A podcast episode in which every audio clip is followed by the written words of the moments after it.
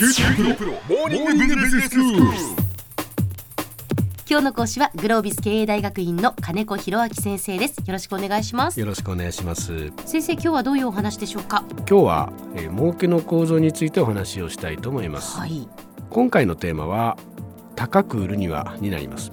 えそもそもビジネスの目的というのは例えば長く会社が続くとかあるいは社員の雇用を生むとか株主や顧客への貢献などいろいろありますはい。すべて正しいです。ええ。ただしこれらを実現するためには会社が儲けなくてはなりません。はい。そのためには自分たちがかけたコスト例えば原材料費を外から買ってくるですとかあるいは内部でかかった人件費ですとかさまざまな自分たちでかけたコストよりもお客様に高く買っていただかなくてはならない。とええ。たくさんの利益を生めば当然株主にも還元できますしたくさんの利益を生んでいるということは顧客に支持されていることでもあります。そして利益を事業に投資すればその企業が持続的に成長することも可能になります。はい。では儲けるためにはどうすればいいか。えー話をシンプルにするために会社全体とか事業ではなくて一つの製品やサービスの単位で考えてみましょはい、うえー会社の利益とは一つの製品やサービスの積み重ねだからです。えそこで重要なことが高く売れるかえええ。あるいは安く作れるか。はい。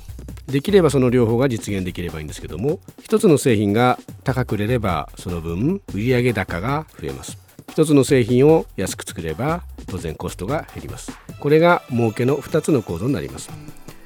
例えば儲かっている製品サービスで高く売れているもの。例えばディズニーランド。はいはい。ディズニーランドはお客様がたくさんお土産を買ったりグッズを買ったりしてお金を落としていきます。ええ。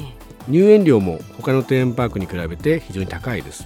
確かに。あるいは高級ブランドとか。はい。高級ブランドは製品そのもののものも高いしかつ広告宣伝などにたくさんお金をかけているのを見ると儲かってるんだなと感じます。はいはいはい。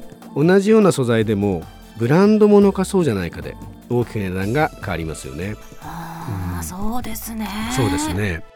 ディズニーランドと高級ブランドに共通するのは同じ種類の製品やサービスと比べて高い高く売れるから一つの製品やサービスあたりの利益率は高くなる。つまり儲かるためには高く売れるってことが一つ大事なわけです。はいでは高く売れているのはなぜでしょうか？それは他では得られないサービスや他よりも良いサービスを提供してくれるからです。例えばディズニーランドで言えばディズニーランドにしかいないキャラクターえディズニーランドでしか得られない経験、えはい。えこういう独自の経験でそれが良いと感じるから多少高くてもお客さんは満足してしまいます。はい。え誰でも提供できるような商品やサービスだったら人は安い方を選びます。高く売れるということは他にない嬉しい違いがあると。でもう一つ重要なことが他にないってことはそれを提供する人が少ないってことです。誰でも売れる売ってる作れる。そういうものだと最初は他にないものでもいつしか当たり前のものになってしまいます。このように欲しがる人は多いんだけどもそれを提供できる会社や売っている数が少ない、まあこういう製品やサービスを差別化されている製品サービスと言います。はい。え単なる違いではなくてそれはお客様にとって嬉しい違いとなります。ええ。ではお客様にとっての嬉しい違い差別化にはどういうような種類があるんでしょうか？はい。大きく分けて3つあります。基本機能の差別化ブランドの差別化付随サービスの差別化です例えば航空会社であればどこの差別化が一番大きいか。エアラインの基本機能というのは目的地に定時に着くことです。ええ。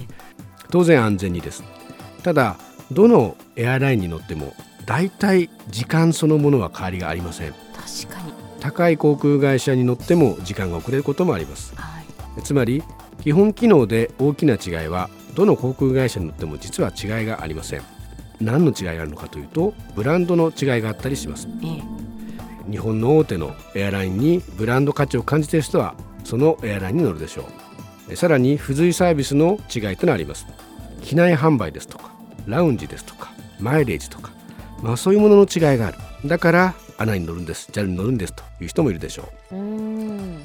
でこういうのが差別化になっていて高く実際に売ってるわけです。はい。他にも家電の例を挙げてみましょう。はい以前東芝が福山雅治を使ったテレビを発売しました。レグザですね。はいはいはい。レグザが売れた理由というのは基本性能もさることながら福山が CM に出たことによるブランドの差別化だっていうふうに言われています。はい。これはどの液晶テレビもあまり性能に違いがなくなってきたのでそうすると違いというのはブランドが非常に重視されるということになったわけです。えこのようにえ製品やあるいはその製品のどれだけ基本機能で差がつけやすいのかつきにくいのかによってもどこが結局差別化のポイントになるかっていうのは変わってきます。はい。で同じように医療用医薬品薬も実は種類によって違います。例えば病院に行ってもらうような典型的な薬というのは機能が重要です。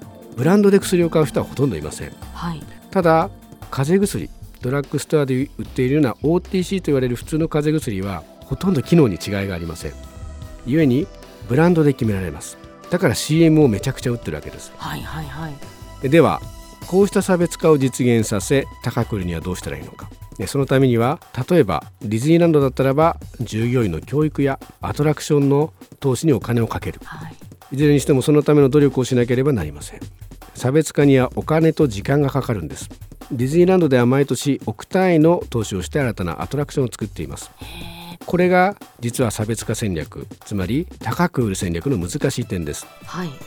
一つは差別化をしたとしても高く買っていただけるような違いができたとしてもそのためにあまりにコストをかけすぎてしまうと元が取れないということです。当然他にない嬉しい違いを作るためにいろんな投資をするんですけどもそれ以上に高く売るような努力をしなければなりません。はい。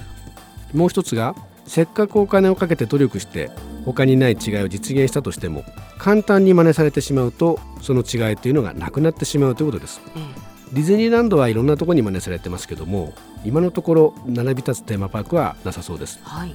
それは継続的なアトラクションへの投資に加えディズニー本体が常に新しいキャラクター「アナと雪の女王」とか、まあ、こういうものを成功させているので簡単に他が真似できないです。はい。では先生今日のまとめをお願いします。はい、えー儲けの仕組みをシンプルに整理すると高く買っていただくか安く作るかの2つになります。えー今回は高く買ってもらうための戦略についてお話ししました。えー重要なのはお客様にとって嬉しい違いを作ること。そしてそのための努力をすること。最後に真似されないようにすることです。今日の講師はグロービス経営大学院の金子博明先生でした。どうもありがとうございました。ありがとうございました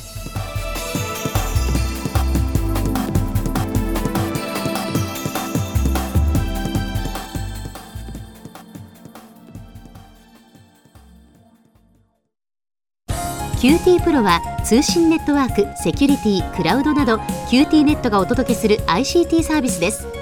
九州中に展開した光ファイバー網を基盤に一番身近なビジネスパートナーとして九州の企業自治体の皆様をサポートします。詳しくは QT プロで検索を。